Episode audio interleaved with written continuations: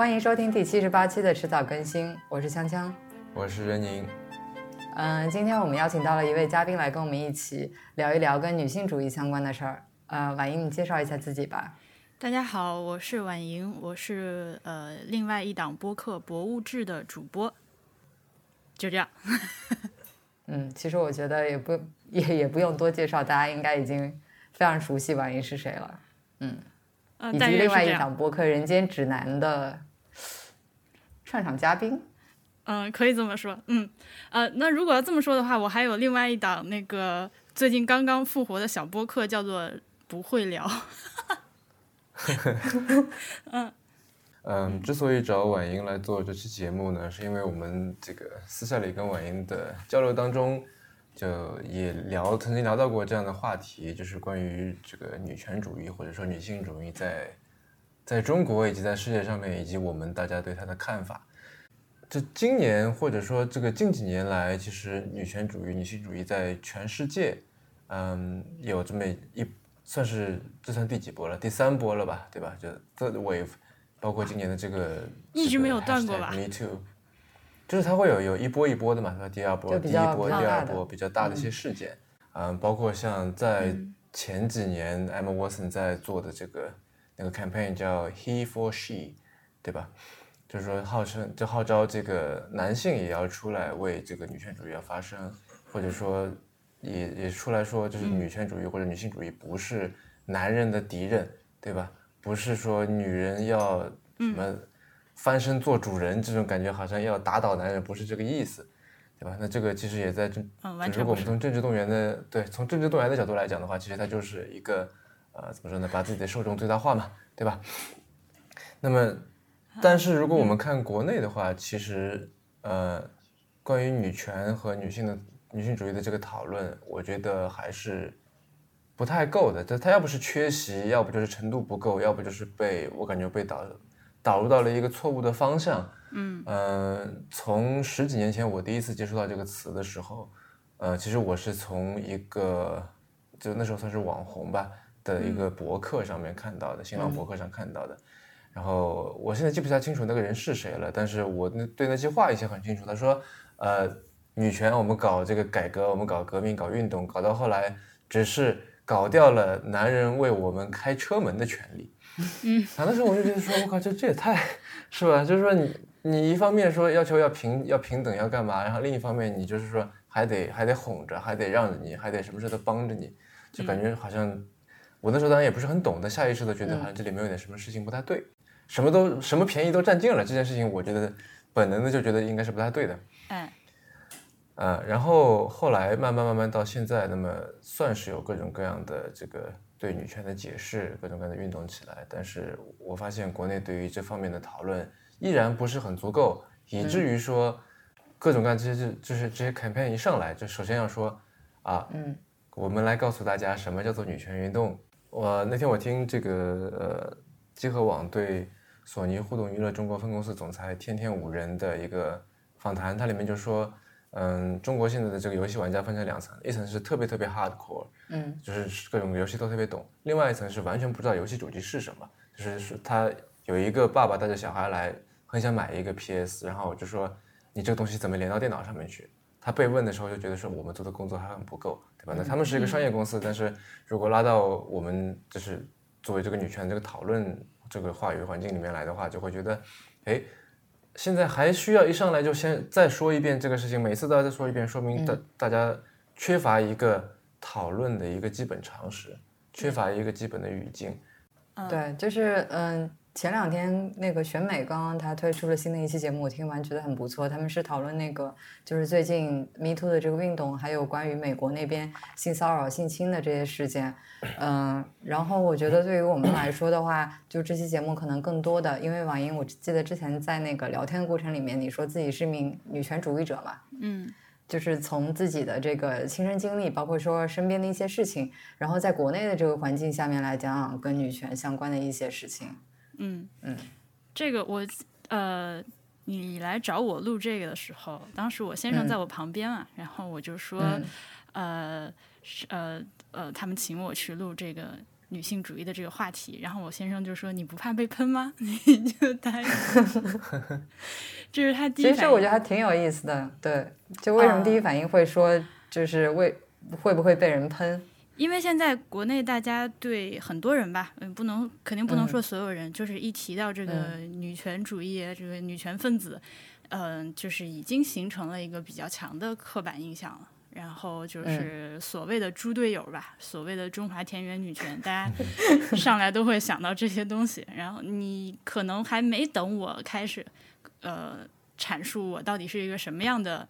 女权所谓的女权主义者或者女性主义者的时候，就已经开始要骂人了。很多时候是这样，嗯，当然这个我想播客的平台上应该会好很多。如果是去微博上看一下，就很恐怖。嗯，对，就是其实这整个一波，我觉得呃是最最早是从优步那时候的那个性别歧视啊性骚扰的那个事情开始的。嗯，然后就是蔓延到整个硅谷，包括说在去年下半年的时候，谷歌发生的那个性别歧视事件，然后再延伸到今年的那个呃好莱坞的那个性骚扰事件，韦恩斯坦的那个事情嘛。嗯，然后在这里我们着重对，还有还有再可以再补充一点，是前段时间那个 Emily Chang 那个新书《Brotopia》，嗯嗯，它里面就他在那个 Vanity Fair 上面发了一篇文章。就是也在说这个硅谷这男性霸权等等，它叫 Brotopia 嘛，就 Brother 加 Utopia 这样，嗯，这个也是在说这方面的这个事情。嗯，然后在这里面就是我们特别感兴趣的一个事情，就是谷歌的那个事情。嗯，在这里我要不先抽一点时间，跟可能不太熟悉这件事情的这个听众简单介绍一下。嗯，就是大概在去年下半年的时候，嗯，谷歌有一名前员工。叫做 James Damore，然后他在公司的一个内部讨论区里面发表了一篇备忘录，然后这篇备忘录的大致内容就是讲他认为谷歌现行的这个人事招聘策略，嗯，不太合理，因为他觉得说在科技行业里面现在缺乏女女性员工。不是因为这个种种的这个压迫啊什么的，而是因为就是说从生理上来讲，女性就不太适合从事跟科技、跟编程相关的工作。所以他觉得说，如果谷歌包括其他的一些硅谷公司，它一定要执行这个多样化的话，可能会对整个公司的未来发展非常的不利。所以他这个言论一出来的话，无论是在谷歌的内部，还是说整个硅谷其他地方，都掀起了可以说是非常大的一个愤怒。大家都觉得说这是赤裸裸的一个性别歧视，所以谷歌的那个呃，就马上，而且是皮菜他本人就是把那个员工给开除了，呃，但是这个事情一出来之后，嗯，很多人觉得说这个是对那个个人的言论自由的一种侵害，因为如果说你把一个发表跟硅谷公司就是强调多样化发展的这么一种言论相左，完全相左的一个一个言论，然后就因为。这个事情而被开除的话，就是说会危害到这个自由言论的这件事情。婉莹，你怎么看这个事情？这个事情，你觉得这是一种？呃，他呃，我想你们俩应该也知道另外一个事情，呃，就是浙江大学的那个冯刚教授之前在微博上的那番言论，我觉得这俩事儿有点像。呃，那个教授他的意思就是说，女生就是不适合走学术道路啊，那个很多其实就是进来。呃，混了个文凭，然后就不再继续做研究，就去啊什么做公务员，这他大概就这意思。嗯，我觉得这两个事件的一个，在我看来比较核心的点是，他们两个人是不是有实际的影响女性，呃，不管是就业还是就是在那个浙江大学呃考取，或者是最终拿到学位的这样一个权利吧。呃，当你是一个实际能产生这种影响的人的时候。呃，发不发表这种言论，这个已经不是你言论自由的问题，这可能是一个职权滥用，或者说你会对事，嗯，你会事实上对于女性的这个就业和受教育的这个公平度产产生影响，那我觉得是不行的。嗯嗯，所以对，但是呃，假设他是没有这个这方面的职权的呢，就是我我不是人事部的一个人，我是，反正我是编程的。但是我在公司内部的这个呃论坛或者什么上面，我发表一个言论，然后我因此而被被被开除了，这对我公平吗？我觉得这可能也不是太公平。我会我会 personally 瞧不起他，我不会跟他做朋友。嗯。但是呃，那你在这个公司里面，呃，首先把你招进来的时候，HR 没有好好考核你的这个价值观和公司合不合适，HR 的问题是吧？嗯。那你进来了之后，如果真的可以尽忠职守的把自己的工作做好，啊。如你个人的，不管是政治的观点，还是什么什么宗教乱七八糟的观点，我觉得应该是和工作分开看的。对，所以这个也是，就我们之前，就我跟 Real 之前做过一期节目，就是在说这个，呃，关于你的这个网上的就虚拟 ID 跟现实 ID 跟你赚钱的这个 ID 要严格分开来的原因。现在越来越多的这个因言获罪的事情，且不说他说的这个言对还是不对，但是因言获罪这件事情本身就是多少是值得考量的，对吧？是，其实我觉得就是说，在谷歌这件事情里面，嗯，我比较感兴趣的一个点，可能倒不是说这个人他本身是不是真的遭遇到了不公正的对待，就是或者说大家很多人在争论的这个点，就是是不是对于他言论自由的一个侵害，而是说，嗯，因为我们在现实生活中，我觉得尤其是女性，她确实会存在的很多这个性别的偏见，嗯，其实我觉得男性也是啊，当然是从另外一个角度。然后说，面对这些偏见的时候，就是无论是说我们作为自身，还是说作为这个公司，应该如何来面对？就比方说，那作为公司来讲的话，它到底是应该一视同仁，还是说根据就是实际情况，无论是性别还是其他的因素来调整它的这个招聘的策略？嗯嗯，参加的这个问题其实让我想到了一本四十年代的书，上世纪四十年代的书，叫做《自私的基因》。嗯，我相信很多这王一你应该看过，很多听众也看过。对吧？Richard Dawkins 写的，那他里面说到有一点，我觉得印象令我印象很深刻，就是他说所有的道德规范都是社会生存策略的一种。嗯，那我觉得女权或者说这个男女平等或者说整个平权运动吧，在我看来是带有非常强烈的道德规范的色彩的。嗯，所以呢，我们推过去去想说，为什么在现代的这个社会里边，嗯。作为一种道德规范的女权，或者说男女平等，是现在的一种生活生存策略。嗯，然后因为人也是动物嘛，我觉得可以用另外一个例子来说明。就我很小的时候看过一本书，叫《所罗门王的指环》，专门讲各种各样的那种动物小故事这样子的。然后它里面说到有一个有一个例子是说乌鸦呀，乌鸦我们知道就很聪明嘛，对吧？然后就如果说。你手上拿着一个黑黑的东西，比如说你拿这个黑的塑料袋去接近一群乌鸦，它会就他们看到你，然后就会觉得说，哎，你是不是手上捏了一个死乌鸦过来了？是你是不是在伤害了我们的这个同伴？然后他会这个就是他们会对你可能是做出一些警报，做出一些这个攻击等等这些行为。那这还不稀奇，对吧？然后如果这个稀这个稀奇的事情在于说，如果你多次的这个去触发了他们这个行为以后，然后。这一片的这个乌鸦，嗯，都会记住你。等到哪一天，哪怕他没有亲眼看到过你去伤害另外一只乌鸦，但是他是听人家说的，说，哎，这家伙上次上次我们就是我看他手里拿着黑黑的东西，就保不齐是我们的一个同类，这样他也会来攻击你。嗯嗯。那我觉得差不多的这个情况有点有点类似这个现在这些公司在女权主义。就面对女权主义这个问题上面的态度，嗯，就是说，反正不管怎么样，我这样先我先宣称我自己是个女权主义的，我先把自己撇清，跟那些撇清，对吧？我先把身上的就说难听点，把身上这个屎给扔掉。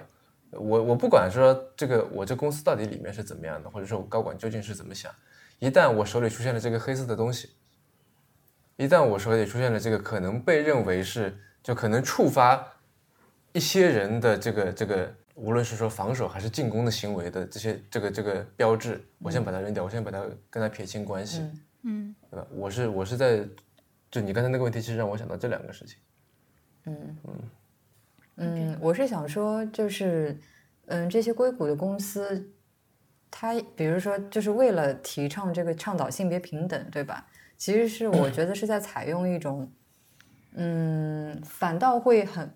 反倒会给人留下一种好像逆向的性别歧视的这么一种感觉来做这些事情。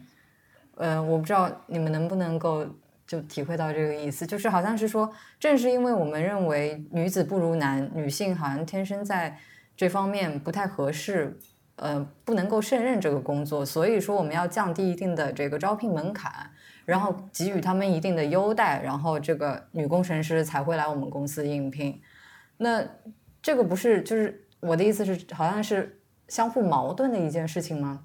你是打着这个性别平等的旗号想做这件事儿，但是却会给人带来一种逆向性别歧视的一个一个印象，或者也不能叫歧视吧，是带着一种有点有点施舍性质的感觉，就替你开车门呗。你是怎么看这个事儿？对对啊。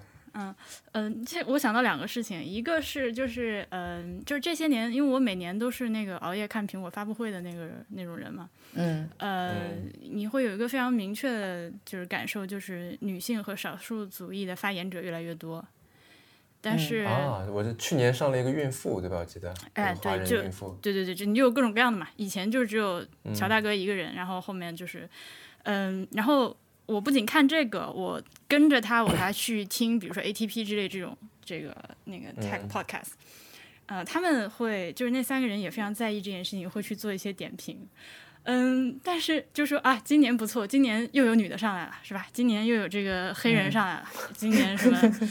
呃，就是说，他就说，嗯，这说明苹果在这个就是多样性呃这个方面是一直在做着努力的，但是就是总有一种刻意感。可能是我自己脑中这个弦儿绷得太紧了，我总觉得，哎，其实你们也不必啦。你们说到底，公司高层就还是那么几个白人男性，你这个姿态要不要做呢？嗯，你这 gesture 是好的，可以继续做下去。我希望将来有一天他变成一个，就是他上来之后，大家没有人觉得这件事情奇怪。嗯。然后另外一个我想到的事情是，呃，就是因为我是那个外语学校的嘛。呃，外语学校都是以那个女生多著称的。呃，可能我们一个班上就一个小班二十四个同学，只有四个男生。嗯，然后这个话题你们俩比较有有发言 对，这是一个非常神奇的缘分。呃，我们俩居然是一个学校的。好，呃，不说这些细节。那从我进学校的时候，还是这样的一个情况啊。就是，但是后来慢慢的呢，就是北外的那个招生标准在一点一点的调整，就是向男生这方面倾斜，因为就觉得男生实在太少了。嗯，呃，所以就男的越来越多。后来有些系是达到了一比一嘛，呃，但是他这么去招人的时候呢，就是呃必然的一个结果是男生就是录取男生的分数线要比女生低很多。对，嗯，就是女孩必须考的高。很多分儿，有的时候甚至是高几十分儿，才能和这些男生一样进到这个学校里面。然后最后等到你就业的时候，尤其是比如说像我们这种法语系，或者是更夸张一点的阿拉伯语系，呃，就剩一个班上就四个男生了，立刻只要你不是差到两句法语都说不出来的情况，立刻就会被挑走。然后女孩们就是人家来招人的时候，嗯，还是尽尽管你很优秀，但是我还是希望男生。你就发现这个。这这个性别比例在外语学院里面的变化是跟那个科技公司里面女人慢慢增多是一个 正好是一个镜像，就啊，我为了这个包容性，我刻意降低对某一个性别的准入门槛，就还挺奇怪的。对，然后说到这件事情，我再补充一个细节，我记得当时特别奇葩的一个事情就是说，虽然在外语学校里面女生是远远大于男生的。然后大致的一个比例好像是三比一吧，我记得。差不多。但是呢，到那个招聘的时候啊，很多公司，尤其是这语言类学校里面，很多的这个毕业生，他的就业去向是一些政府部门，比如说像外交部这种地方。嗯。然后他们的这个招聘条件里面是只招男生。对。对，所以这个就形成了一个非常奇葩的现象。对。嗯，但是同样的，像婉莹刚才说的那个情况，就其实就是说。我觉得你在说的其实是个政治问题嘛，对吧？就是由于，就我刚才说的是道德问题，嗯，只是从道德的这个角度来考量，王一从政治角度来考量，就是说这事情，因为，嗯，有一个事情可能你们不是很清楚，不是在中国的这个官场上面有一个有有一个总结，说什么样的人容易被提拔呢？什么样的人容易容易往上走呢？就是这假设大家资质都差不多哈，前提下面就是无知少女容易往上走。无知少女是一个缩写，不是说这个真的是这个意思。什么意思呢？无党派、知识分子、少数民族、女的，就容易进政协，容易进党委。嗯啊，有的时候他需要有这么一个，需要有女的，需要有少数民族，需要有这些。然后可能你的就别人的能力比你强，或者资历比你老，但是由于你有这个身份，你有这个标签，你就进去了，对吧？这其实是个政治问题。嗯嗯。其实呃，我还想到了一点，就是说，呃，还是从这件谷歌的这个事情里面延伸出来，就除了说这个可能会给我们带来一种逆向性别歧视的一个印象之外，就包括说对于那些我觉得能力本身非常强，就是就是我们除掉他这个性别的因素好了，就是无论他他是出生哪里，或者说他是什么性别，他的能力方面没有任何问题，但是仅仅因为她是一个女性，然后放在这样子的一个环境下面。的话，他就很可能就是让其他对于不熟悉的人对他的能力就产生一定的疑问，你知道吗？就是说，嗯，就是觉得说你这个人能够做到现在这个地位，是不是你知道，由于你是女性，享受了一定的优待，无知少女的优待嘛？对对对，其实并没有那么的，比如说厉害。嗯嗯嗯，对他来说，其实本身也是一种不公正，不是吗？那当然，嗯，是。然后你说起这个话题，其实。嗯，我在之前听到过一种言论啊，说是，嗯，中国的这个男女平等这件事情做已经做得很不错了。嗯，就是一方面是又写进宪法里面，然后其实这这个，呃，在文革那个时候，来了几个法国知识分子嘛，到中国来看了一圈，然后就觉得说简简直 amazing，这这中国的女的，我靠，这还上街还搞运搞运动，对吧？这法国这贵太太坐在家里面就喝下午茶什么的。然后就觉得中国女的太简简直太强了，对吧？然后那时候又是什么三八红旗手啊，又宣扬妇女能顶半边天啊，就觉得说这国家简直太先进了，对吧？在这个方面，就就回去看自己这个资本主义简直腐朽的不行。但其实，呃，我们现在回过去看的话，其实我个人觉得啊，那其实不能叫做男女平等，或者说这个这个女权主义，那其实是一种呃去性别化对女性的。不能叫缺对，就是把女性给男性化了。哎，对对对，对吧？就就那时候要要求这个女的，可能形容最形容女的的最高的一个标，这个最好的形容词叫做英姿飒爽，对吧？类似这种的吧？就然后你也不能烫卷发，不能涂口红，不能干嘛干嘛这种，就是你很难去这个，这你试图去凸显你作为女性的各种性征的这个行为都是不被鼓励的。嗯。对吧？啊，你只有往男性化这个方面去，才是被鼓励的。拉回到现在来看，我觉得同样的问题还是存在的。就我们在看待一些女性企业家的时候，其实我们不太能够去看到，或者不能不太能够很公正的去看她作为一个嗯女性在社会当中的一个一个形象。比方说，我看到过很多人去采访那些。所谓的女性成功人士，嗯，好比说杨澜呀、董明珠啊，什么什么的，对吧？那上去问的几乎第一个问题就是说，你作为一个妻子 slash 母亲 slash 什么这这种，然后说你是怎么样平衡工作与家庭的这样子。嗯，但是你不会看到人家在采访一位成功男士的时候会问他，对，但谁去问马云这种问题啊？对吧？对，很傻型的。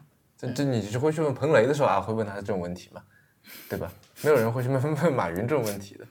然后最近还有一个呃创业公司叫一二三，他也最近拿了一轮融资，然后他发了一个广告，也是类似有这种这个这个隐含的，我可以叫它不公正，或者叫它这种被被那个什么，就是他被 twist 的那个那个观念所引导的，就是还是那种嗯。连衣裙就是或者口红或者高跟鞋就是女人最好的武器，这种，类似这种感觉。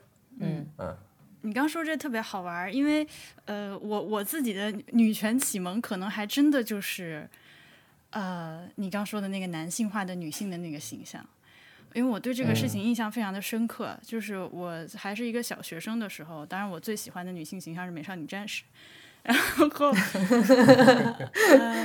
那个时候，那个时候我们都看过。哎，对，然后哇，夜里服假面不得了了。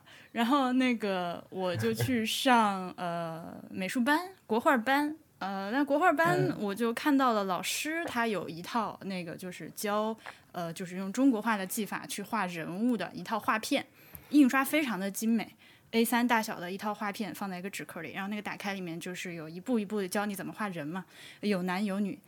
嗯，我当时对那套画片印象非常的深刻，因为它的美学对我产生了巨大的冲击。我那个时候我觉得漂亮的姑娘就是像水冰月那样的，就是腿长三米的那种。但是我就看到那个，诶，他好像画女人的手脚，因为他有很多细节描绘的那些呃示意图嘛。好像和男人几乎没有区别，他只不过是发型不一样，面部上稍微多用了一点红色，呃，连那个眉毛都是粗粗的，有很明显的眉峰的那个年代的审美，然后头发头呃那个刘海扎成一个小小的辫子斜着，这些东西对我影响非常的大，这是我小时候的原始女权主义的来源。呃，现在反过头回去看，其实非常的魔幻，因为他其实把我带跑偏了很 很大一段路。嗯 嗯，哎，所以说我还挺好奇的，就是说你从原来就是从小接触的是这样子的一种，就是对于女权的印象，然后到现在，嗯，就是你在这方面的这个事情会特别的在意，就是这中间是怎么样的一个一个过程，或者说是发生了一些什么样的变化，让你形成现在的这样的一种观念。OK，就是这个说来话有点长，我喝口水。那个，嗯，是这样，因为我小时候是在一个非常非常小的城市，这个以前我在博物志里面提过，长大的。嗯，我身边，嗯，环绕的老师、同学和家长呢，就是我我可以说几乎没有什么我们今天认为比较先进和现代的观念那种，就是非常非常传统的。这对女人的社会地位的定义是非常明确的。然后我所看到的，我的家长他们各自扮演的社会角色也都是非常传统的那种。呃，然后就是我觉得我人生就三观真正开始建立是到北京上大学之后，因为我之前的十七年人生其实是一团是是一条直线是一样的。那我这个地方要感谢我那个博物志的另外一个主播小爱，他现在是我回想起来真正敲响我这个钟的一个人。就是不光是女权主义，因为，呃，女性的这个地位，就是在我心里面，其实我没有把它特地拿出来当成一个非常重要的事情来想。我和我是和其他的政治观点，我是混在一起的。就是总的来说是一个平等的这样的一个想法。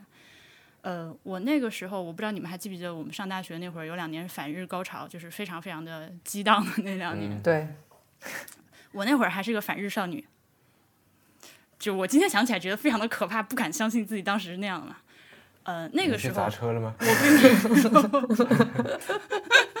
我并没有 我记得那个时候辅导员有警告我们不要去，就是参与这些事情。我可怂了，我我干不了砸车。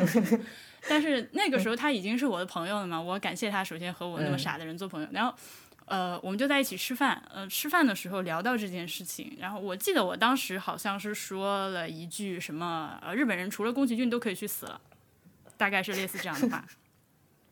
天哪，我简直是这个，然后他就非常严厉的批评了我，嗯嗯，然后就是一番教育，嗯，我觉得好幸运的是我没有跟他，就是我我我被他说完之后，我开了这个窍，我自己回去想了这件事情，意识到真的真的是我有问题，然后从这件事情开始之后，但那个时候也就大一大二，还还蛮早的。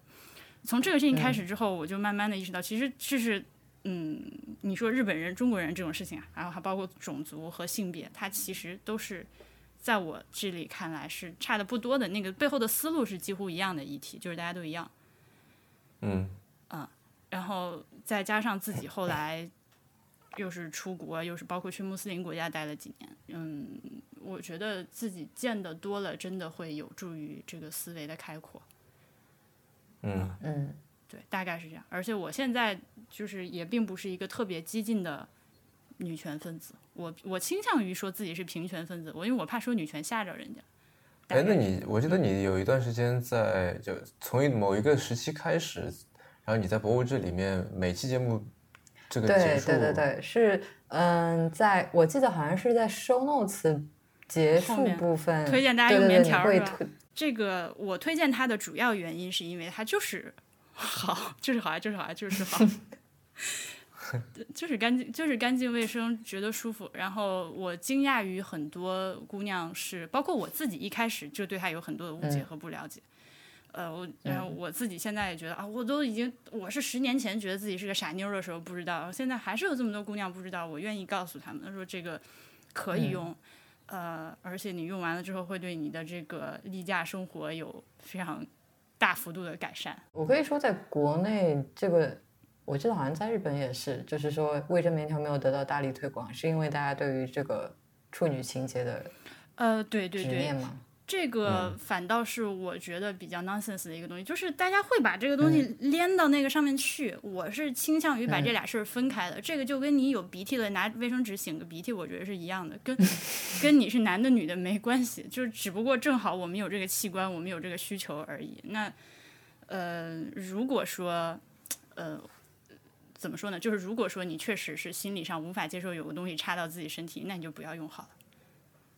也嗯也不也不是说，但是你不要去把它，呃，就是你是泛指，但是我们就不要把它去和这个，呃，尤其是你知道很多包括国外的这个女权分子，女权主义运动家吧，他们会经常提到那个阴茎崇拜这件事情，请请你们不要往这件事情上扯，呃，对，嗯，我之所以说就是刚才说起这个话头啊，因为我觉得。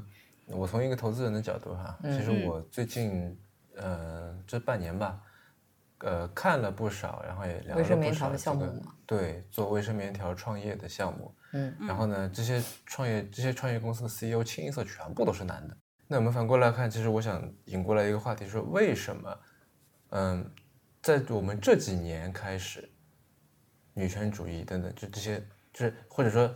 我们心目当中的这个所谓正确的女权主义，不是说花木兰那种什么谁说女子不如男是因为我可以在家纺织这种 这种 这种这个女权主义，对吧？呃，我们认为正确的这种女权主义，它慢慢在兴起来。呃，我觉得这当中很大的一个原因就是消费。前段时间我看了呃尼尔森的一个报告，尼尔森是个调研机构了，嗯那个报告，然后它里面有一页叫做。他当然也是用了一个梗嘛，他说女性消费撑起半边天，嗯，对吧？然后说这个他做了好多这个对比，基本上就是在各项消费上面，无论是衣服、这个子女教育等等旅游啊、娱娱乐啊什么的，女性这个在日常开销上面都比男的要大，嗯。然后说这个呃，如果说这一个月收入一点五万左右的，一点五万以上的男女女性。愿意花三十五万拿出来买车，嗯，但是男性只愿意花二十万，所以就可以看出女性的消费意愿更强，是吗？对，而且是就是甚至是在传统比较偏男性的消费领域，比方说体育，它有一个数据说，从二零一一年到二零一五年的这段时间之内，对足球感兴趣的女性增加了百分之三十，然后从二零一五年到二零一七年。全国马拉松的参赛的女性，这个增加的增加百分之十，两年之内，嗯，现在已经有百分之四十六了。你很难想象说，就那时候，就我反正我记得我在可能高中初中的时候，那时候女生特别不喜欢体育，甚至我我还有印象，我们当中我们班一个女生，她其实很擅长体育，嗯，但是她故意就是不想表现的很就是 athletic 那种感觉。否则就显得很很 man 嘛，对吧？这种感觉就显得显得显得不够不够娇美，对吧？但是现在你看，有百分之四十六的跑马拉松的这种长跑运动的这个参赛者已经是女性了。然后呃，关于一些这个女性可能偏女性向的这些体育产品，比方说这个泳衣啊、瑜伽垫啊，嗯，都是这个百分之两百、百分之四百的这个销售的增长。那是不是说明它原先这个基数实在是太低了？就像你刚才描述，其实我也曾经是那个不太喜欢上体育课的女生之一了。就是，嗯，因为以前大家对于无论是体育、对于车等等这方面兴趣实在是太低了，它的基数太少了，导致我们现在就是在这个调研报告中看到这个增长比例非常非常可观。啊，对啊，那无论是说是由于这个基数少，还是或者怎么样，但就是至少说现在女性在很多这个日常开销上面已经超过男性了。对吧？嗯，一方面已经超过了，另一方面，这个这个 potential 的这个 growth 还在那边起来，所以就是我你是一个商家也好，你是个创业者也好，你是个投资人也好，你肯定要去关注这一批人，对吧？你肯定要在想说他们在想什么，怎么样才是正确的、更好的赚钱 slash 服务他们的方式嘛？嗯，对吧？所以我觉得就是现在我们来想这些东，就是就我们所谓的正确的女权主义的这个角度来说这件事情，很大一个很大的一个原因在于说女性消费能力的兴起，然后导致说大家更看重女性，而不是说。你还是作为一个 minority，我是一种施舍的态度，是吧？我是就你已经是个一条大腿了，我要抱着你，我好好研究一下这条大腿，对吧？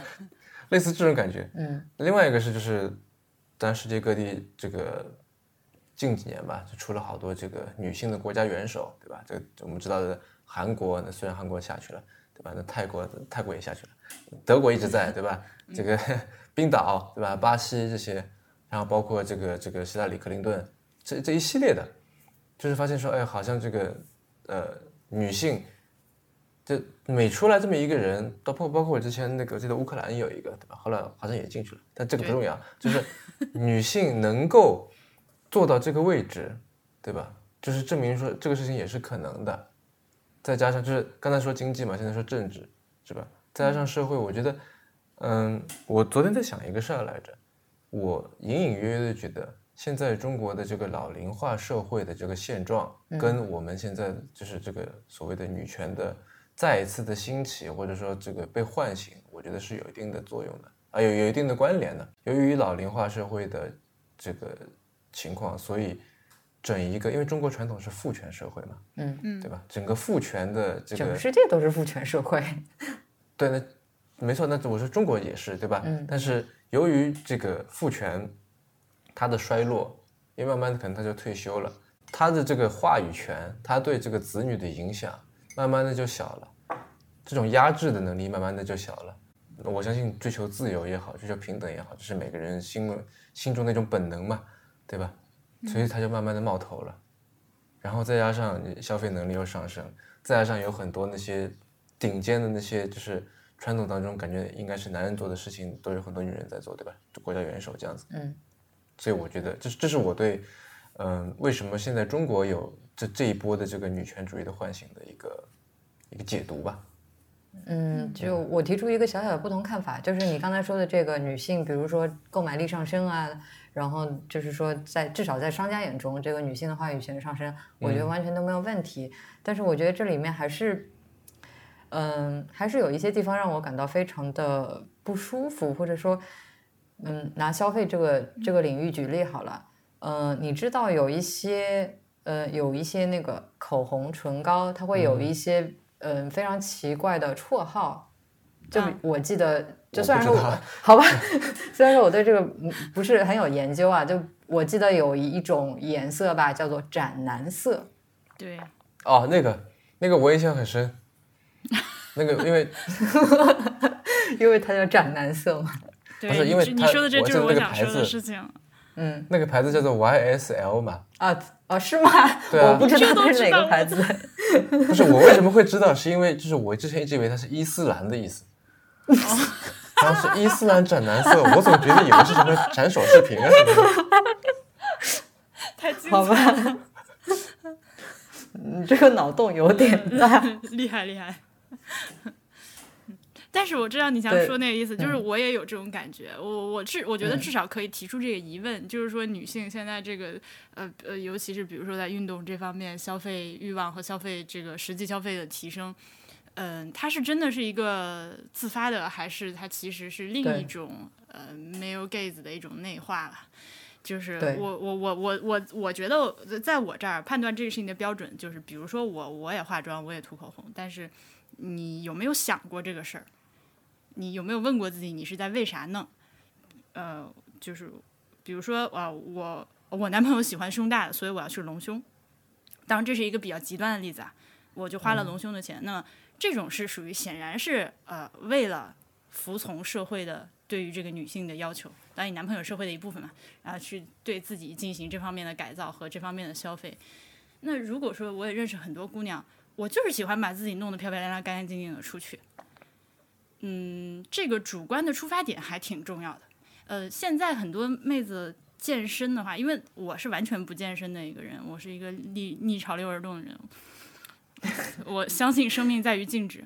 然后，嗯，呃，就是他会觉得，只不过这变成一个新的审美趋势，就是现在大家都不喜欢那种就是林黛玉那个审美的，就是白白嫩嫩一一把能掐住腰的那种，现在都喜欢稍微壮一点，有点肌肉，然后看起来非常的有活力啊，精精气神儿的妹子是吧？所以才很多人去往这条路上去。当然，我并不是我，我绝对不是在说这些去健身的姑娘、去运动的姑娘是为了取悦男性。但是，嗯，我猜测还是有一部分的原因是，呃，可能我以前不觉得这样是美的，我现在觉得这个美了。但是，嗯，总的来说，我为什么现在觉得这个美了？它其实还是一种社会审美观点的一个总的变化。然后造成了现在健身的姑娘越来越多，这是我的一个猜测或者一个问题。嗯，这当然是一方面了，但但我们也要看到，就很多男生他也在这个健身嘛，这是一种社会风潮，对吧？然后那我我相信，对于女生而言，她说除了这些比较传统的像瑜伽什么这些这个偏女性向的之外，现在有好多好多女生都去参加什么呃巴西柔术啊、跆拳道啊、自由搏击啊、对甚至拳击啊这些的这个课程。对吧？那他学的不是说什么什么女子防身术这种东西，那他真的是去对这个感兴趣去学的。那我觉得，在如果说没有这这一股健身的这个大的风潮的话，他也许鼓不起这个勇气，对吧？是，就他可能会觉得说这事儿可能有点有点 weird，但是一旦大家都在做，这个风潮是这样的，那我觉得他会更加就是去做这件事情的这个心理门槛会更低一些。嗯，你提到一个非常重要的一点，就是我觉得。呃，一个事情，当我们对他做判断的时候，可以反过来看看这个事情放在男性身上适不适用，或者奇不奇怪。就其实刚才我们讲这么多，就是在讲女权主义的时候，我们会把重点放在女性身上。其实我觉得就是，呃，女权主义或者说女性主义这个词本身稍稍有一点误导，因为它有这个“女”字在里面。然而这件事情本身，我觉得又不仅仅是关乎到女性的，因为。就比方说，这个传统的父权社会加诸大家身上的一些偏见的话，不仅仅针对女性，对男性本身，我觉得也是有一定影响的。因为刚才讲到那个呃跳操和练瑜伽这个事情，就让我想起那个手机这个事情。嗯，就是从六 S 还是六开始，苹果不是有那个玫瑰金的那个颜色嘛？然后就是我发现身边这个无论是国内还是国外。呃，几乎很少男男生会会买那个玫瑰金的颜色，基本上是女生为主。如果有男生用，我我有听到过有人就是用“娘炮”这个词来形容。嗯，这个这个这个问题，其实我们之前那个呃不时尚有一期说到，就是男女互相穿对方性别的衣服这件事情，我觉得跟这事儿挺像的。就是你觉不觉得，就是女孩子穿男装，好像就是所谓的男友风，对吧？但是男人一旦穿了女装，什么带个蕾丝花边的，就会非常非常的奇怪。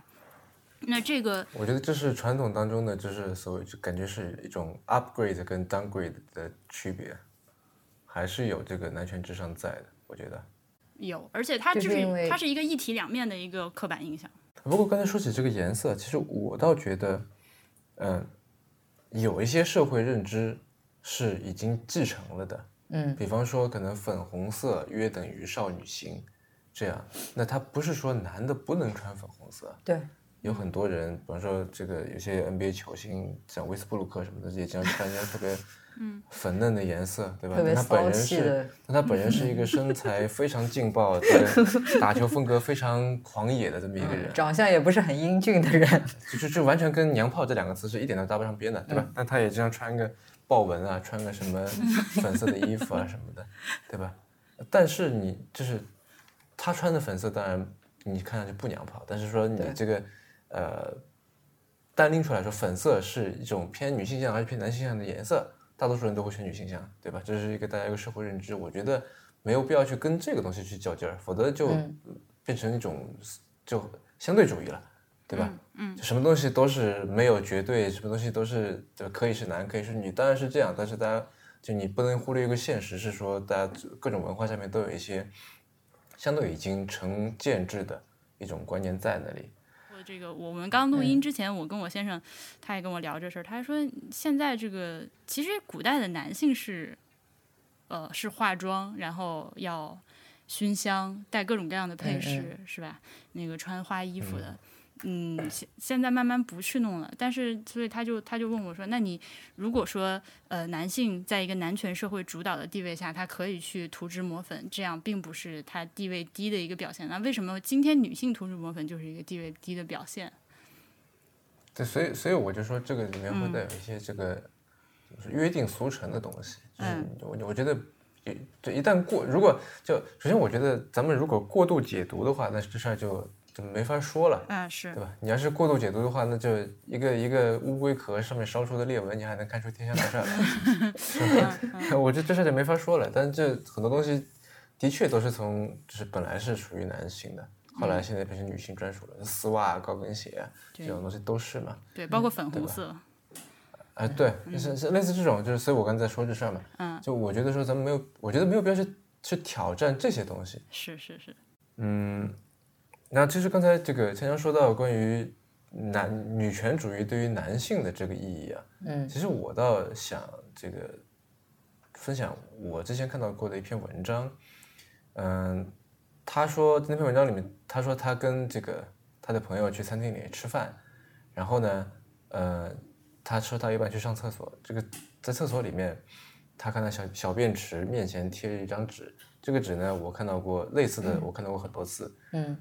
他这个文章里写的是，那个纸上是这么说的：他说，尿在外面是因为你太软，滴在下面是因为你太短。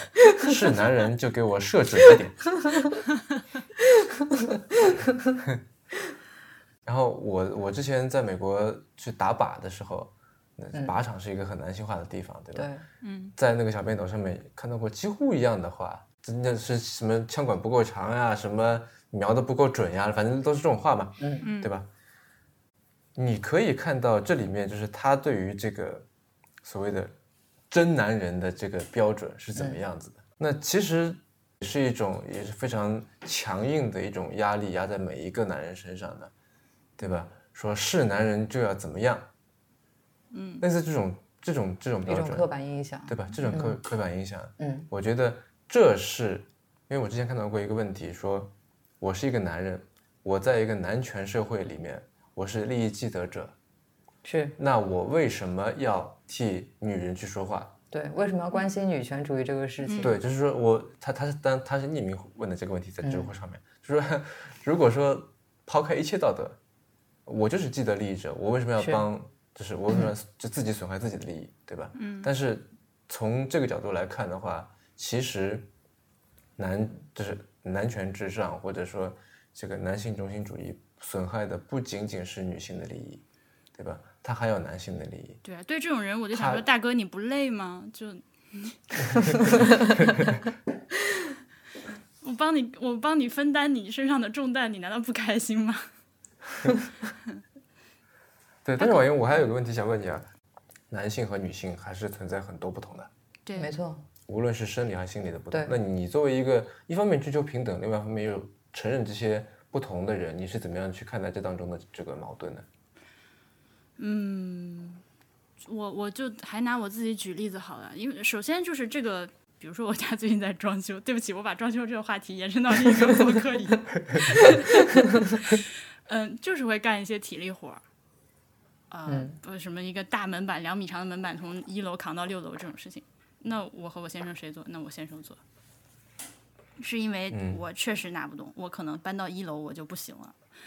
嗯，那再加上呃，在在这可能比较 personal 啊，但是我我是觉得呃，比如说女性工不工作，或者是呃，是不是一起要赚钱这件事情，呃，我倒不是强硬的认为就女的一定得去和男人赚一样多的钱，但是你不能什么都不做，呃，就是。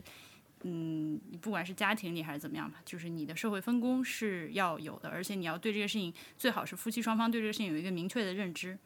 就你可以一个人赚的多，一个人赚的少，一个人多做家务，一个人少做家务，一个人带孩子，一个人就是帮着带孩子。但是，嗯，这两个人要达成一个共识，就是说，嗯，比如说我是男的或者我是女的，我在外面挣钱养家，所以这个我就要经济基础决定上层建筑了，你得听我的，那不行，就是。呃，我这个话说的清楚嘛？就是两个人要对这件事情有一个比例，就我可以比你赚的少，但是呃，我可以在别的方方面多付出，然后我们俩是在一个达成这个友好的共识的基础上去共同过这个日子，所以，呃，我可能还真不是就是说特别要去追求那种，嗯，我一边要生孩子带娃，我还要每天工作，我还要做事业上的所谓女强人，我觉得这个没有必要，这个反倒是大家能够平和的，就是有分工之后，呃。就俩人都能过得舒心一点。呃，首先，我我觉得你刚才举的这个扛门板的这个例子，我觉得不是特别的恰当。为什么？因为就是在这里面，我觉得应该是说谁更强壮，就是谁去扛。嗯啊，不是因为他是男的，对，就如果说我是有力气扛的话，我是可以扛的。就比方说你是那个《权力的游戏》里面的那个美人。啊，对对对，对，那我是会去扛的，对。关于家务和工作的分工，让我想起一部前两年的日剧，叫做《逃避虽然可耻，但是有用》。因为日本它也是一个，就我觉得要从男女这个平等的角度来讲的话，是比中国这个情况要糟糕一些的地方。是，嗯。年轻女生大学毕业以后工作几年，然后一旦如果结婚了的话，会有很大的社会压力，会要求她辞职，回家去当全职太太。然后日日本政府会给这个全职太太。以一些补贴，让你生了小孩以后还会有这个抚育方面的补贴，但是始终你是肯定比不上你去就是这这这这有一份全职工作，你比不上这个。嗯，然后他那里面就是那主角是新垣结衣啊，然后就新垣结衣就把这个家庭主妇的这个创造的价值跟她的工作时间，然后换算出了一个工资，要求老公发工资给她。嗯，在那个时候播出来。我觉得也是某种程度上体现了一个日本社会的一个思潮吧，嗯，对吧？因为日本的这个情况，说实话，就无论是说，呃，这个老龄化社会啊，还是说这个整体来说男权的这个没落，我觉得跟中国还是蛮像的。嗯，对。但是你说到这个，就是关于这个全职太太的这个事情啊，我这里就是我我倒是有另外一个看法，就是说，你认为在这方面可能日本是不。就是不比呃呃，就是没有中国来的先进。就是在国内的话，其实女性工作，包括是婚后工作，是非常普遍的一件事情。但是在日本的话，他们会受到很大的这个社会压力，对吧？多数是做全职太太，但是这个前提是说，日本政府会给他们一定的这个补贴，无论是说做全职太太，还是包括我记得生育也是有的，有有有那个看你生多少孩子。对对对，有有那个现金的奖励。但是在国内的话，一方面是现金，另一方面是这个税收的减免。嗯嗯。但是在国内的话，这方面是完全没有任何的这个政策，就是空白。所以，嗯，我不知道你是不是觉得说，在国内家庭主妇或者说全职太太，其实我觉得是有一种被污名化的倾向。就是原尤其是受过高等教育，尤其是可能比如说各方面条件本身还不错，你本可以凭自己的能力在这个公司找一份不错的这个工作的话，但是最终你选择了在家里面当一个全职主妇。是很容易遭到歧视，嗯，或者说不能说歧视吧，或者说被别人看低。我觉得有这么一种倾向，然后我觉得这个是其实是不公平的，或者说不应该存在这么一种看低。然后我觉得之所以会存在这种现象，很大一部分原因就是说咱们就是说在中国是对全职主妇的劳动是不认可的，就觉得它就是一个免费的一个义务的劳动，不像日本或者说可能其他的一些国家跟社会，它是有一定的补贴。你们是怎么怎么看这个事情？我该怎么说？就是因为同样的事情，如果你是换算到，就我觉得我们，你如果从女权主义的角度来看这个事情的话，嗯，就我们反观，如果是一个男的，他不上班，他在家里做家务，那会不会被人在背后说？我觉得应该也会的。那是因为在就是说，在这个父权社会的体系下面，就是应该是男的是出门在外挣钱的那个，对吧？那你现在就是说。变成呃，就是反过来了，在家这个煮饭带孩子的话，会被人说是呃吃软饭还是干嘛？就是跟原先的大家对你的这个定位是相反了。嗯。喂，喂，你刚才想说什么？我觉得你们俩说的还不完全是一件事情。就其实刚刚香香是把我的那个说法，嗯，就是更好的总结了出来。我就是觉得，呃，虽然说，比如说，呃，看起来都是在家做家务带孩子。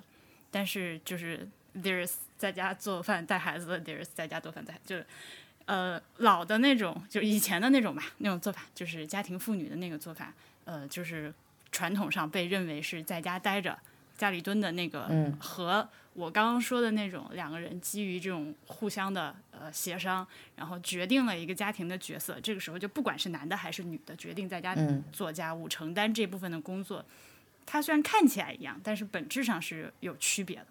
可能更激进一点，会觉得呃，不光是说生孩子，呃，就是国家应该 给一些政策。我甚至觉得像避孕药、避孕套和那个就是生理用品，都应该得到一定的补贴。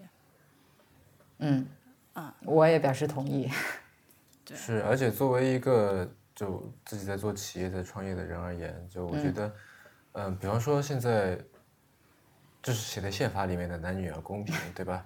劳动法里面也对女性员工有一定的这个保障。但是呢，嗯，女性员工，这你雇佣了一个女性，她的这个，就我们从这个功利的角度来讲，嗯，你雇佣一个女性的员工，因为她会有产假、会有婚假等等各方面，成本价都比是对，这成本是你雇佣女性员工成本是会比男性员工要对要高的。那如果说这个岗位，雇佣女性不能带来额外的好处，那我为什么要雇佣女性？我作为一个企业家而言，是对吧？我就是赚钱的角度而言，没有任何理由。是，嗯，所以，所以我会觉得说，在这个时候，政府应不是说，好像是我那天听到一个很很精准的一个概括，叫做用文件去回应文件，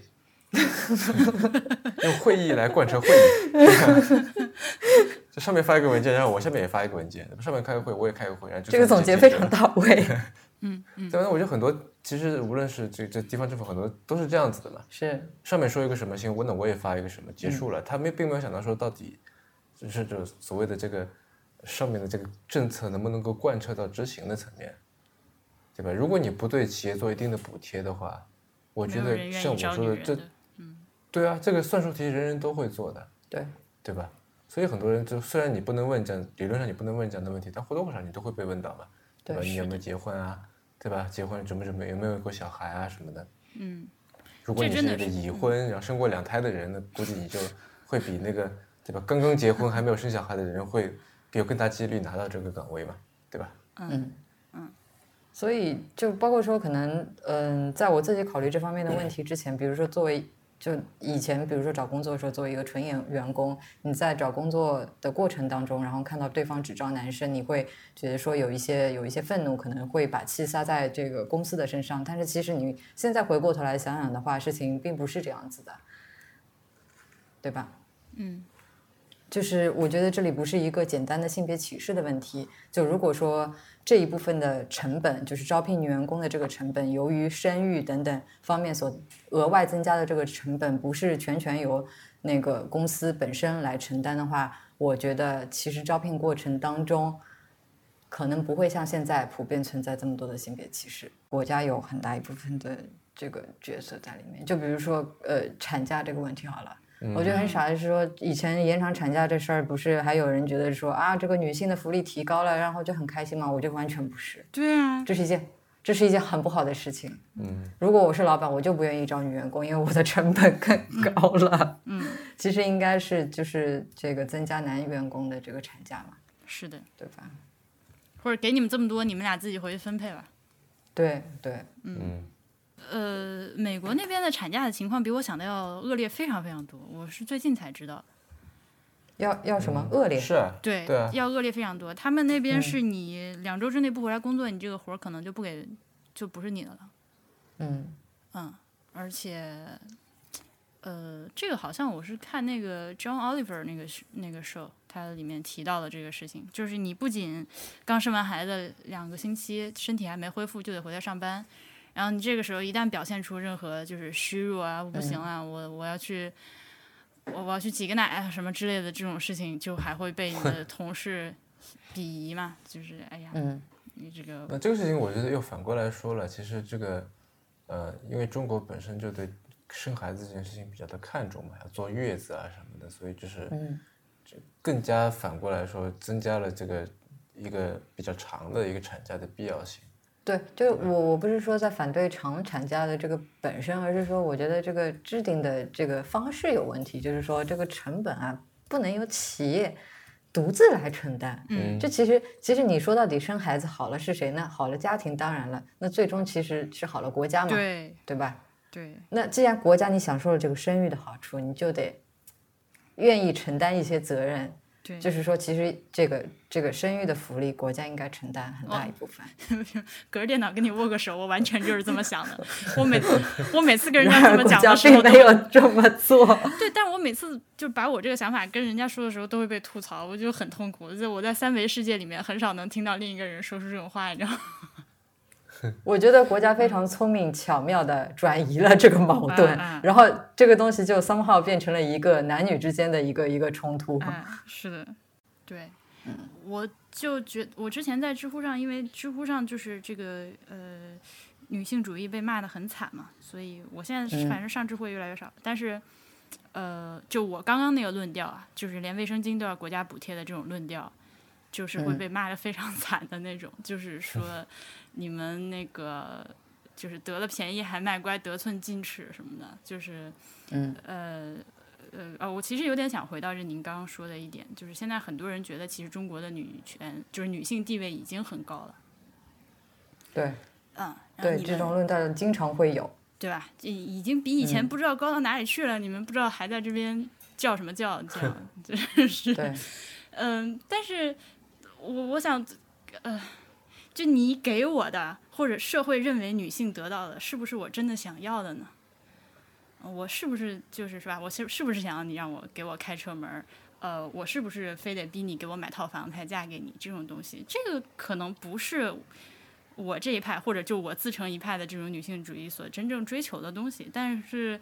很好玩的是，很多人把这个东西理解为女性主义者所追求的东西。那么这个时候，我要求他给我报销棉条的时候，他就会觉得我得寸进尺了。嗯嗯，都给你买房了是吧？你还在意这点钱？哎，是的，对呀。嗯，我我记得我之前，因为我我我我我有一段时间了，我一直想开一个 Telegram channel，就是这个呃，我名字想说暂定叫那个 Daily Feminism Alert 之类的。就是，呃，因为你每天走在路上都能看到各种各样的让我让我皱眉头的东西嘛。我最近最近一次几乎跟人掐起来是那个 F View 这个科技测评呃频道，我不知道你们俩知不知道？我不知道。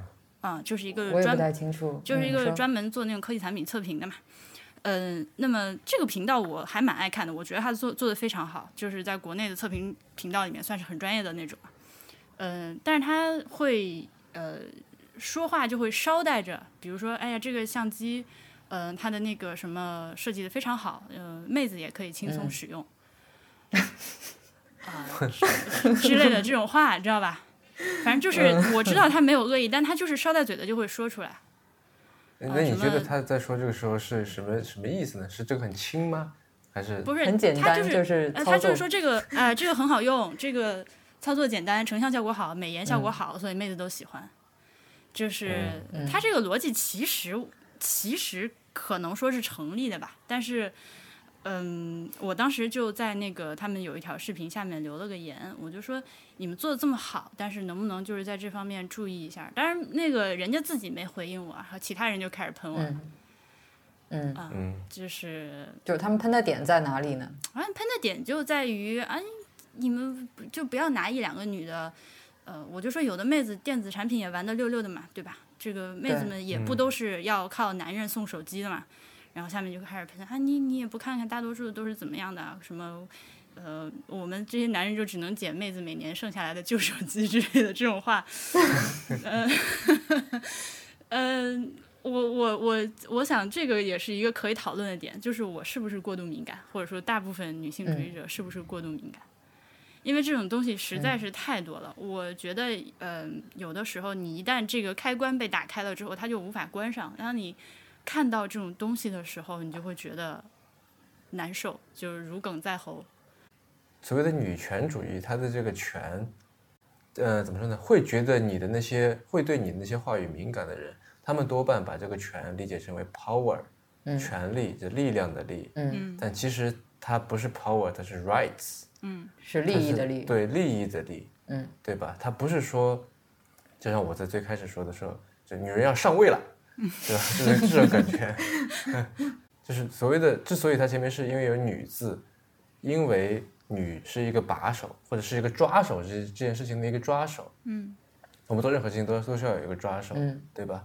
在 Me Too 那个活动里面，那个 campaign 里面，因为它它是就真的是一个 campaign 嘛，对吧？它并没有呼吁什么东西，在那 campaign 里面，性性骚扰或者性侵害就是一个一个抓手，它不是说它整个不是我们来讨论说性骚扰这件事情对不对，它当然是不对的，对吧？这不用再讨论了。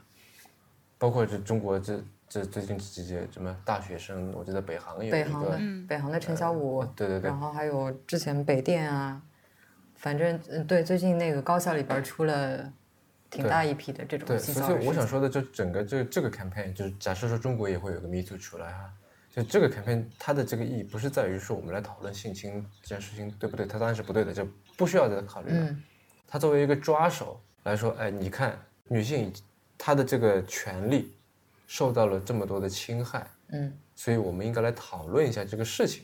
嗯我觉得更多的是这个这个意义。嗯，它对于这个公众而言，嗯对于男人而言，甚至对于说，比方说我们现在对于孩子们而言，它的这个意义是在于说，我们要看看过去发生这些事情，然后不仅仅是说要将这个犯罪者绳之以法，还要再去看说为什么他会做出这种事情，为什么过了这么久才说出来，嗯对吧？那这他的反省呢，不仅仅是说是性骚扰或者性侵害这一件事情，而是说这个男女双方在权利上面的不平等导致的在权利上面的不平等，是嗯对吧？这一点我特别同意。同样的这个情况在男男当中也是存在的，是嗯所以我们要借这个事情作为一个把手，作为一个抓手，然后来促进，来来推动，呃，我们在平权，注意是这个 rights 的权利上面的权，对吧？在这件事情上面的这个这个这个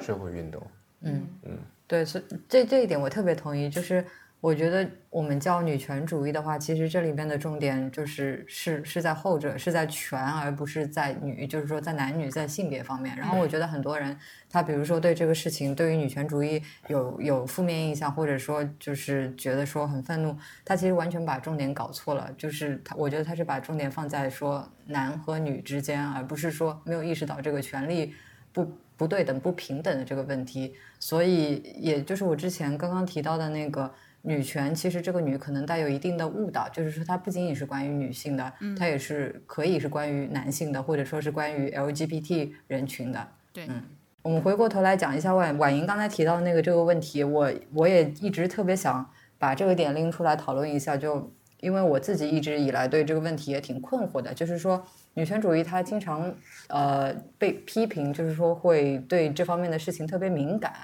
然后包括说在之前那个好莱坞的韦恩斯坦性骚扰事件当中，那个伍迪·艾伦也做了一定的评价嘛，然后他又用到了 witch hunt 这个词，嗯，就是因为我觉得这里面的这个界限你要不要先跟听众解释一下什么叫 witch hunt？witch hunt 猎巫，嗯。中文翻译，嗯，就是是这样的，嗯，在欧洲中世纪的时候有过一波这个猎巫的这个运动，这个巫主要是指女巫，嗯，然后为什么会有这个事情呢？是因为那个时候为了这其实是这个天主教为了增加自己的神权统治，所以他制制造一个敌人出来，嗯对吧？因为有这个共同的敌人，我们才会团结嘛，所以就制造了这个所谓的女巫这么一个形象出来。嗯然后他们给他加了各种各样的这些，呃，怎么说呢？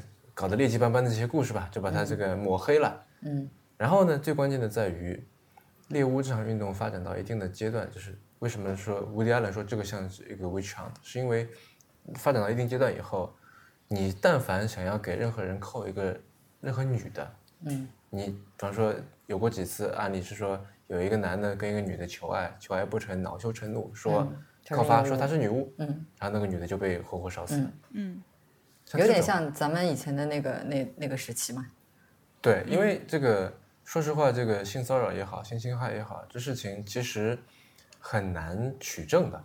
是很难被证实，它确实是发生，对吧？对，因为它很大的程度是取决于说你是否自愿。那这事情你怎么去证明我当初是不是自愿的呢？嗯，对吧？这事情又是在在数年之前的话，嗯，对吧？你非常非常难去证明这个事情。呃，所以就是美国有很多这类似的案件，最后都是这个庭外和解结束的嘛。嗯嗯。然后我再补充一点，就是说，嗯，除了 Woody Allen，他就是就是要告诉大家，警方出现这个 witch hunt 的这个倾向之外，呃，由于那个 Me Me Too 运动不是现在算是就是越演越烈嘛，嗯，然后已经洗白了，嗯。嗯。我记得法国就是前阵子也有一个著名的影星，然后他出来就是说，呃，说了一些反对的话。他觉得说这个事情，如果说你照这个趋势发展下去的话，呃，很有可能就是就像吴迪安伦说的，变成一种 witch hunt 的事情。因为法国这个文化的话，可能跟其他国家，呃，晚英可能比较清楚，就是不太一样，它比较浪漫。然后很多事情在，比如说现在的这个环境下面、语境下面，看作是性骚扰的事情，但可能在传统的法国文化当中会被视为是完全正常的。那比方说，我不知道，可能某人会掐一个女生屁屁股一下，然后在这个语境下的话，很显然是一种性骚扰的行为，但是也有可能是朋友之间开的一个玩笑。真的吗？可以开口。我知道，我是随便举的例子。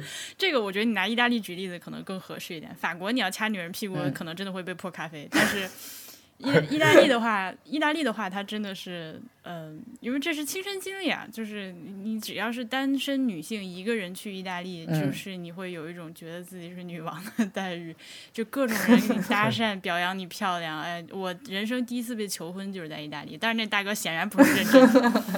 但是，呃，这这虽然没有身体上的骚扰，就是语言上的这种，是吧？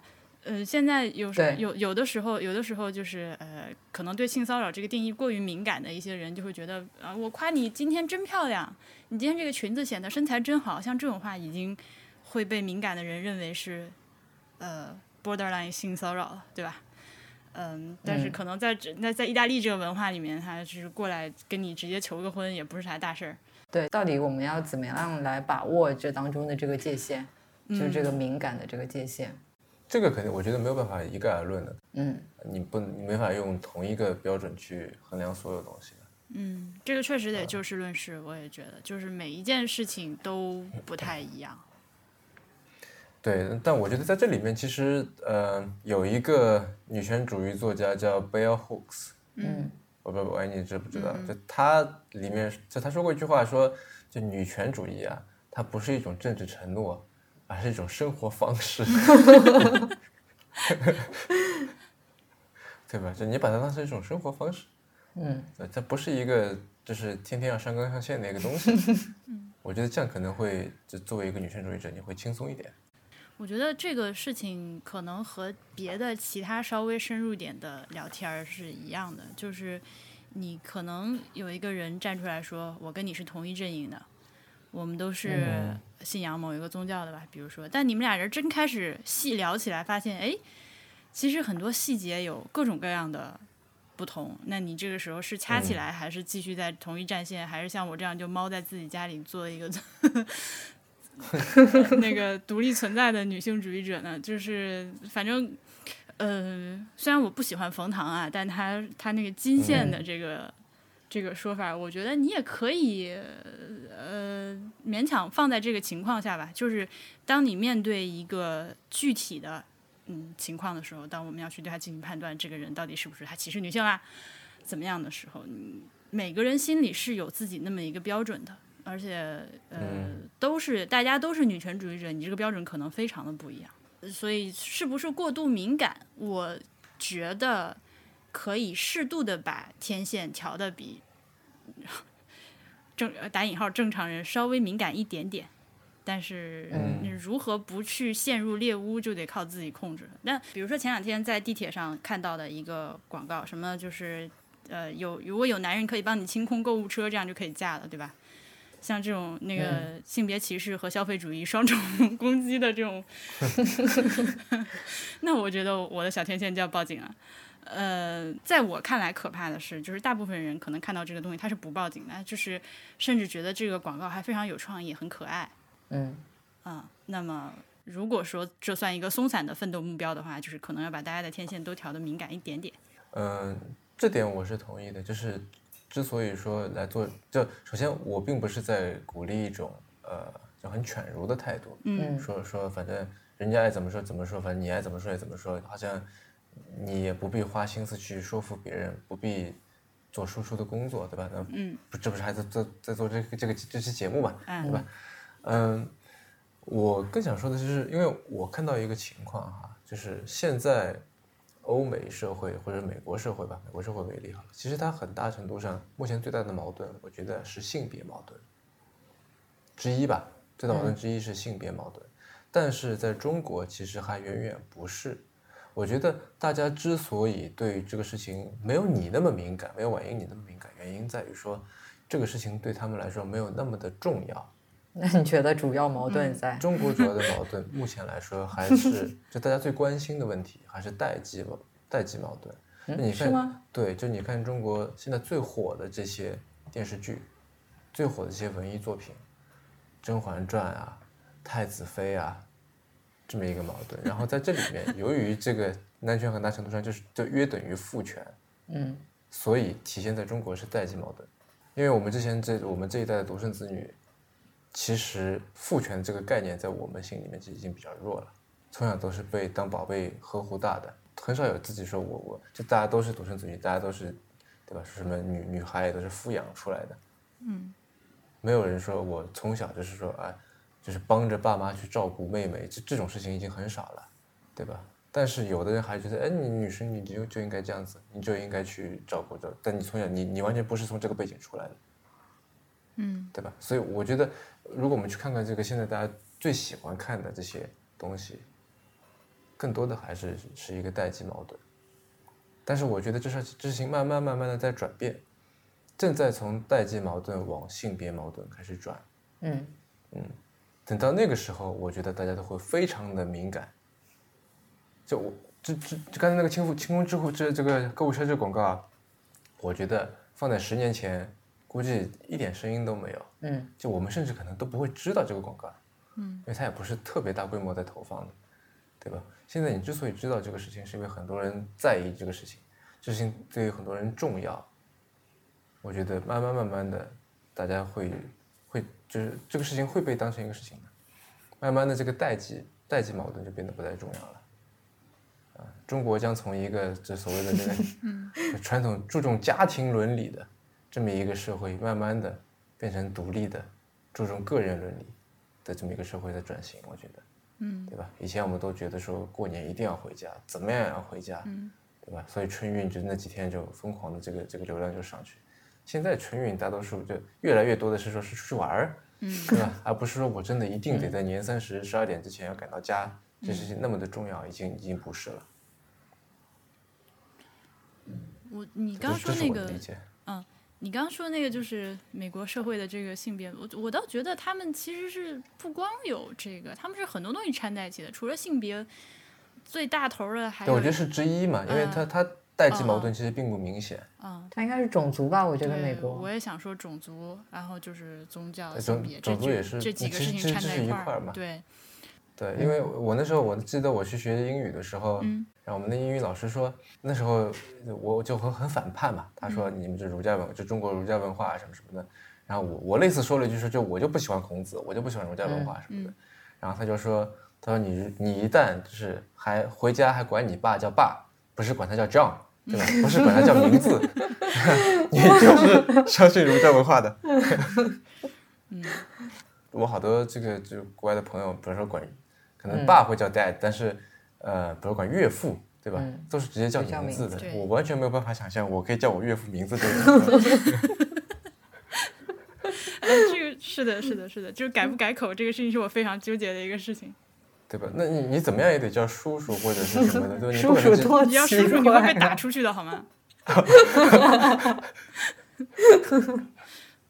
不，anyway，就是我想说的是，就是说，在美国代际的矛盾其实没有那么明显。嗯把这个事情再拉回来说啊，嗯就是嗯，我觉得无论是说种族也好，这个性别也好，我觉得这些问题都是要通过双向去解决的。性别问题肯定是要男性、女性一起努力才能解决，代际问题也要父母跟孩子一起沟通才能解决，种族也是，对吧？嗯嗯，在 Emma Watson 的那个在联大上面那个演讲里面，他提到了一个事情，我我不知道这个他的依据是什么，因为我我好像没有查到。他说九七年的时候，这个希拉里·克林顿在北京做过一场关于女权的演说，嗯，但是呢，当时在场的观众只有百分之三十是男性，嗯。嗯，就是他说，如果男性没有被邀请进入这场对话的话，他会认为这场对话是失败的，就是有点自嗨的感觉。嗯，同样的事情现在还在发生。他说九七年啊，现在都已经一八年了，嗯，还在发生。比方说像国内有很多这个，呃，就我我比较熟悉的这个科技创投界，有些什么要是倡导女性程序员啊。啊，什么什么什么呃，女孩也能编程啊，或者说女性创业者啊，等等等等这一些，嗯，然后这些活动被设计成为从评委到参赛者，就是都是变成就女性 only 这样的感觉，嗯，对吧？然然后这这我觉得又是另一个极端，我觉得这肯定是就虽然女权问题它是女字打头的，但是它不代表着说它是这个怎么说呢？是女性 only 的这么一个活动，嗯，我觉得。我希望能够有更多的男性可以参与进来，嗯我希望也有很多女性能够看到男性在这里面参与的这个必要性。嗯，对，嗯这个我我挺同意你的看法的，而且我觉得这样子做的话，其实就嗯很有可能反而加大了两性之间的这个隔阂。就我记得，其实能回到那个谷歌那个性别歧视的这个事情里面。那个员工他抱怨的有一点就是说，这个公司里面针对女性，他推出了很多的这个措施，比方说为这个女工程师她举办一些 workshop 什么的。但是其实不仅仅是女性，可能有一些男男工程师他也需要这方面的培训，对吧？然后你把这件事情就做成说 women only，然后这个男工程师他即使有这个心也无法参与进去，那其实。从某种程度上来说，反而加大了这两拨人的这个隔阂，其实是起一个反作用的。嗯嗯嗯。嗯，那我们今天的讨论差不多到这里，然后还有最后一个环节，就是嗯，婉应该也挺清楚的，就是在最后请向听众推荐一样东西、一本书、一个 App，或者是一位值得关注的人，或者是一件有意思的事情，嗯，或者是某品牌的卫生棉条都可以。然后 介绍一下你的原因。OK，嗯，那呃，哎，这等一下，等一下，我想，我想多一个那个条件。嗯，就是呃，你能不能说说，现在因为反正刚好也是这个一七一八年的交界嘛，这个春节狗年还没过。嗯，你能不能说说你去年看到的最好的一个展览，跟你接下去 一八年最期待的一个展？嗯，呃，最好的一个展览是世界范围还是中国范围？就你看过的，OK OK，都可以。呃，就是脑中现在出现的最，就是一下子出现的是那个深圳设计互联的那个，呃，VNA 的那个设计的价值那个展览。哦，那个在做了做了节目来讨论这个东西。对，那个展览在我看来是一个教科书般的展览，就是策展人都应该去学习一下。嗯嗯嗯，对他非常的他非常的呃条理清楚，清楚到了嗯几乎马上就要变成咱们在国内常常看到的那种那个 Word 文档式展览了，就是。一一点一，一点一点一那样，但是 很清楚，但是又非常的生动有趣，就难得难得，对，嗯。然后明年最期待的展览有很多啊，天哪，都不知道从哪个开始说起。呃，按照时间顺序来说好了。时间顺序来说，那么就是马上二十号，上海的浩美术馆就会开一个博伊斯和白南准的一个展览，那个是我到时候会去的。呃。然后接下来那个那个我们应该也会去，因为那个展览我是会跟他们的策展人做两期节目，做两期博物志，对。然后后面的话，我很想看木下的展览。那木下的展览，嗯，此前在日本，然后又在广呃广州是吧？对对，省博。但是呢，很遗憾的是，他那个就是最大幅的斯拉夫史诗那一套，呃，没有来到中国。所以这个是比较遗憾的一点，呃，暂时就先说这两个吧，啊，嗯，好，那说完展览，就是这个回到正题，说一下你要推荐的这个东西吧。呃，我推荐一个纪录片吧，《摇摇晃晃的人间》。嗯，可能跟跟我们今天这个主题也算是比较契合。他讲的是那个余秀华离婚的事情。呃 呃，个核心事件是他离婚吧？对，然后是一个对于这个农村的这个，因为他他毕竟他本人是出出身农村的农村的一个。呃，是又又加上身体上有些不便的这样的一个女诗人，她身份非常的好玩，而且她这个人太有魅力了。呃，这个电影就是展现她在这样一个特殊的身份、特殊的一个身体条件，然后又面临着这样一个这样的一个离婚这么一个重大的纠结事件。嗯，是一个不错的视角啊，可以推荐。我之前我之前跟吴涛录过一期节目，就是。就是用这个当名字的，但我们那期是聊旅游的。嗯嗯 嗯。那我推荐这个吧，对，还以及还是大家，呃，除了卫生棉条之外，我最近开始那个，呃，这其实是我那个博物志的听众推荐我使用那个月经杯。嗯。嗯，对，它是从环保的角度讲呢，是要比卫生棉条更加的环保，因为你买一个用十年的那种。嗯，对。嗯，也是，大家可以尝试吧，大家可以去自行了解一下，呃，注意那个清洁卫生，嗯。嗯，好的，嗯，那我们今天就差不多录到这边吧，也挺晚的了。好的，嗯，您刚刚收听的是迟早更新的第七十八期，这是一档探讨科技、商业、设计和生活之间混沌关系的播客节目，也是风险基金 Once Ventures 关于热情、趣味和好奇心的音频记录。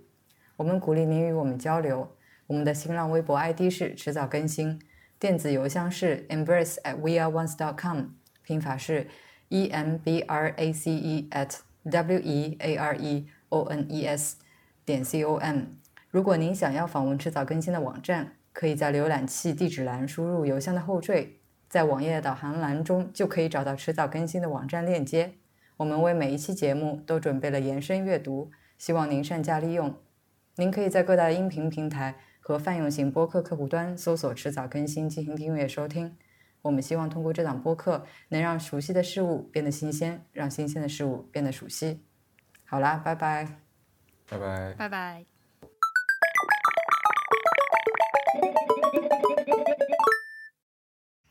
哎，我想插一下，那个之前浩美术馆的开幕展那个宣言，你去看了吗？嗯，我看了。哎，然后你觉得怎么样？那个展览就是抛开内容不说，我第一反应就是哇，现在私人美术馆老板真有钱，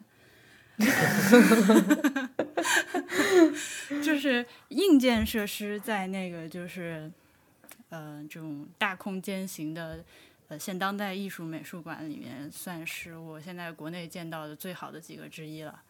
呃，那个巨大的空旷的投影呃那个放映室。呃，里面的隔音设施，包括给观众休息的那个豆袋大沙发，都很好，是那个和蒙特利尔美术馆、蒙特利尔当代博物馆、当代艺术博物馆已经是一个水平了。然后说回展览的话，嗯，我有一点希望，他他这个这个这个选角非常的好玩，因为他挑的是那个凯特·布兰切特。对，嗯嗯，我也。我到现在我也不知道我内心是希不希望换个人，因为我挺喜欢他的，但是我觉得他整个人有点跳戏，因为他太好莱坞了。嗯嗯，虽然他本人确实是一个就是在当代艺术这方面其实非常活跃的一个女演员嘛。嗯嗯嗯嗯，你们俩都看了吗？那个展览？嗯，很遗憾的没有，那个展很很早之前就想去看。嗯，因为他是那个号的那个开幕大展嘛，而且因为我喜欢那个凯特·布兰切的，所以一直想去看。然而到他这个 B 展一直都没有去看，所以特别特别遗憾。他这个片子其实是被剪成了一个电影的，你知道吗？嗯嗯，它有两个版本，一个是就是在展厅里面播放的十十三个屏幕同时播放联动的一个呃版本。另外一个版本呢，就是被线性的剪成了一个呃长篇电影长片，这样。我现到目前为止是只看了展览，我还因为那个长片你只能在网上找资源嘛，我现在还没有下载到，嗯，所以无法去做这样的一个对比。但是现场的感觉非常的好，非常好。我我怕我跟你说会剧透，已经看不到了。嗯，他他那个时间呃是被精准的控制的，他每一个视频都是不停的在循环啊。由凯特·布兰切特来扮演了那个呃十二个还是十三个不同的角色，然后就是一个女性的化身。嗯，它里面也有一些女扮男装的角色。呃，然后把这个当代艺术、观念艺术发展过程中一些非常有代表性的这个 manifesto 拿出来，呃，把它编成了各种有点荒诞的小情节。呃，其中就是你演着演着演着，这个影片到最后高潮的部分，大概百分之八十过去的时候，他会突然以一个吟诵的方式来念出那个。宣言，然后这个时候所有的视频是同步起来的，然后他前面都在正常的演戏嘛，然后突然间十三个屏幕上都是他的一张脸，就是一张大特写，正面对着你，用用这样的声音跟你说话，把那个宣言念出来，真的真的就是这样，真的就是这样，然后又哇，然后整个人站在里面就汗毛全都竖起来，再加上他那个呃音响和那个视频的效果都非常的好啊，嗯，对对对。很喜欢，很喜欢。我我那天把那个他们的工作人员吓到了，因为呃，我我下我下午是去听那个呃一个讲座，因为 BTR 呃的一个对谈，然后他我就去，所以是下午一点多就已经进了那个美术馆，然后听完了。哦，原来你是那天去的呀？对，我是那天去的。然后我我本来那天可能会碰到你的。哎，这个命运啊，历史的进程。然后 呃，看完了之后。又在那个里面晃了很久很久，等我走的时候已经是晚上八点多了。然后我我走的时候，我突然意识到我没有拿他那个小册子嘛，我又从前门绕进来，说我要拿一个册子。然后前台的那个那个小姐就震惊的看着我，你居然还在，就是 因为他那个展览你要想彻底看完，花很久很久的时间。其实我根本没看完。对对对，对他每一个片子十分钟啊，好像是这你这就已经十三个。片子，再加上他后面有很多其他的那个作品，所以就，嗯嗯，对体力是个挑战，你要坐在硬板凳上，不停的看完这么多，对。我记得我当时好像算过，要全部看完的话，可能要三个小时多吧。差不多，嗯。反正挺长的，嗯。对对对。